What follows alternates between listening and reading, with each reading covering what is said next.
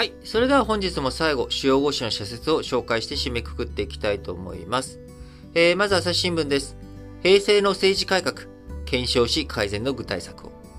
法制度を改めるにしろ、運用ルールを確立するにしろ、最終的に決めるのは政治であり、国会である。国民のために機能する政治の仕組みはどうあるべきか。与野党を超えた主体的な取り組みこそが求められる。朝日新聞もう一本は、森林環境税、国民の理解得られるか。住民税への年1000円の増税は、東日本大震災の復興のために、2023年度までの期間限定で実施するはずだった。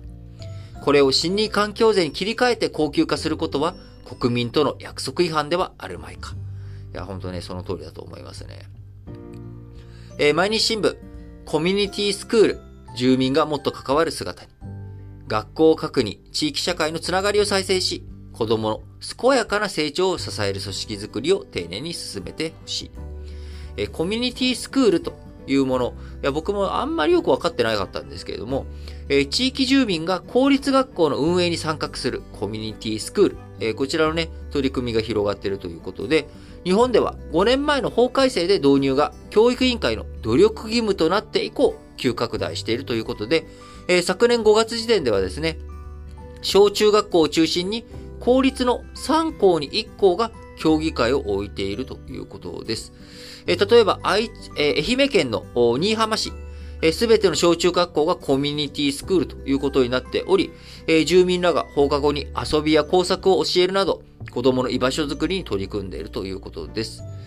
えいじめや不登校など、学校だけで解決するのが難しい問題が増えている昨今、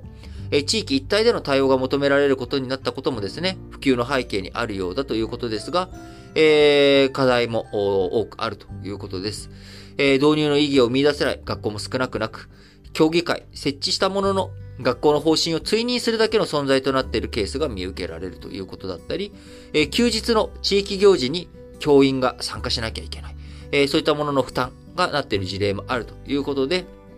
しっかりとですね、あの、意味のある住民とね、えー、どういうふうに社会作っていくのか、コミュニティスクール、えー、その対応とかそういったものが問われているということですね。えー、毎日新聞、円相場6年ぶり安値、有事が移す日本の脆弱さ。日本の経済運営の脆弱さが有事で浮き彫りとなった。それが円安がもたらすデメリットへの不安を高めているのではないか。政府日銀は円安頼みを続けてきた政策の問題点を今こそ直視すべきだ。産経新聞です。日興証券の基礎、市場の信頼損ねた罪重い。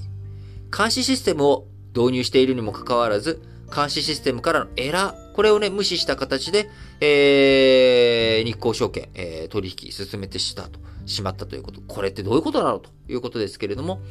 監視システムは証券各社が導入しているが、不審な取引を発見しても、不正を防止できなければ意味がない。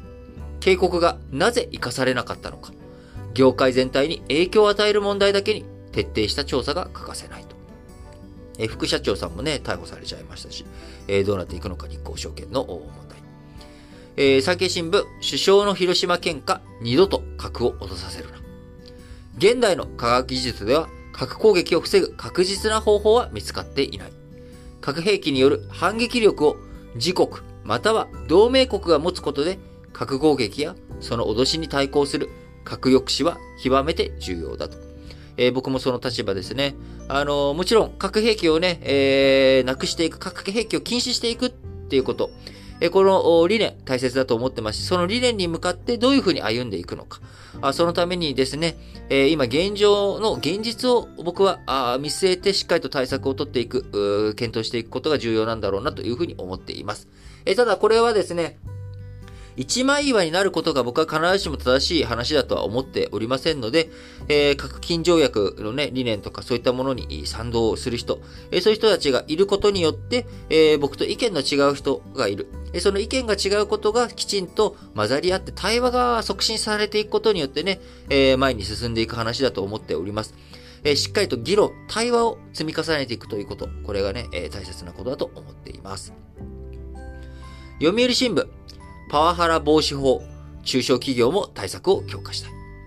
パワハラは働く人の人格や尊厳を傷つけて、心身の不調を招き、休職や退職、自殺の引き金になることもある。各企業は適切に対応してもらいたいということですけれども、えー、2020年6月に施行された改正労働施策総合推進法に基づき、大企業にはすでに義務付けられておりますが、4月から中小企業にも、職場でのいじめや嫌がらせなどのパワーハラスメントを防ぐ対策を講じることが義務付けられていきます。ここでね、ちょっとこの読売新聞の社説で、ちょっと気になることがあったので、ちょっとそちらも伝えておきますが、パワハラの背景には、コミュニケーション不足、コミュニケーション不足がある場合が多いとされる。職場の風通しを良くすることが大切であるって書いてあるんですが、これ違うだろうと僕はすごく思うんですよね。パワハラが見過ごされる背景に職場の風通しが悪いっていうことがある。誰かが誰かにパワハラをしている。で、それを職場が気づかなかったりとか、無視したりとか、あ、それパワハラじゃないですか、やめた方がいいと思いますよっていうようなことを言えない。周りからね。周りから何々さんのそのやり方ちょっと良くないと思いますっていうことが言えない。これは、コミュニケーション不足とか、職場の風通し、良くすることで解消すると思うんですよ。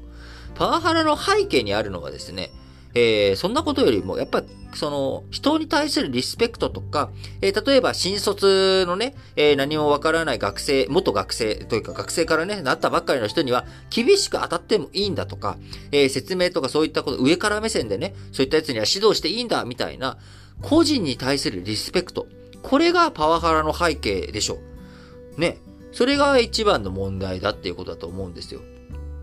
だから、その、ちゃんと、え相手にリスペクトを持つ。えどんな人、どういう人の立場であっても、それがたとえ自分から見てね、できないやつだ、みたいに見える人に対しても、きちんとリスペクトを持った心を、えー、配らなきゃいけない。えそれを、そういった姿勢を、きちんとマネジメントとかですね、会社ぐるみで、えそういったものを伝えていくっていうことができていない。えそれが最大の問題だと思うんですよね。ちょっとコミュニケーション不足がある場合が多いとされるっていう最後のこの読売新聞の締めくくり方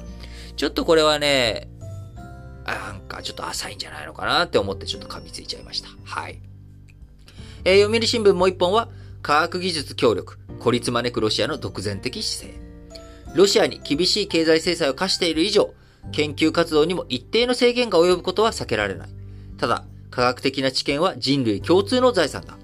地球温暖化や感染症などへの対応は国を超えた協力がなければ成り立たない。日経新聞、子ども家庭庁は本来の役割を果たせるか。子供をめぐる問題の多くは大人の問題と直結している。例えば少子化は若年層の不安定就労や仕事との両立の難しさなどが大きな原因だ。子供だけを見ていても解決できないと。いうことで、社会全体をね、どういうふうに改革、改善していくのかというのがね、大切ですよね。えー、最後、日経新聞、ミャンマーに合意履行を迫れ。元より一度の訪問で事態が動くほど、ミャンマー問題は簡単ではない。肝心なのは、国軍より先に ASEAN 側が安易に妥協せず、あくまで合意事項の履行を迫ることだと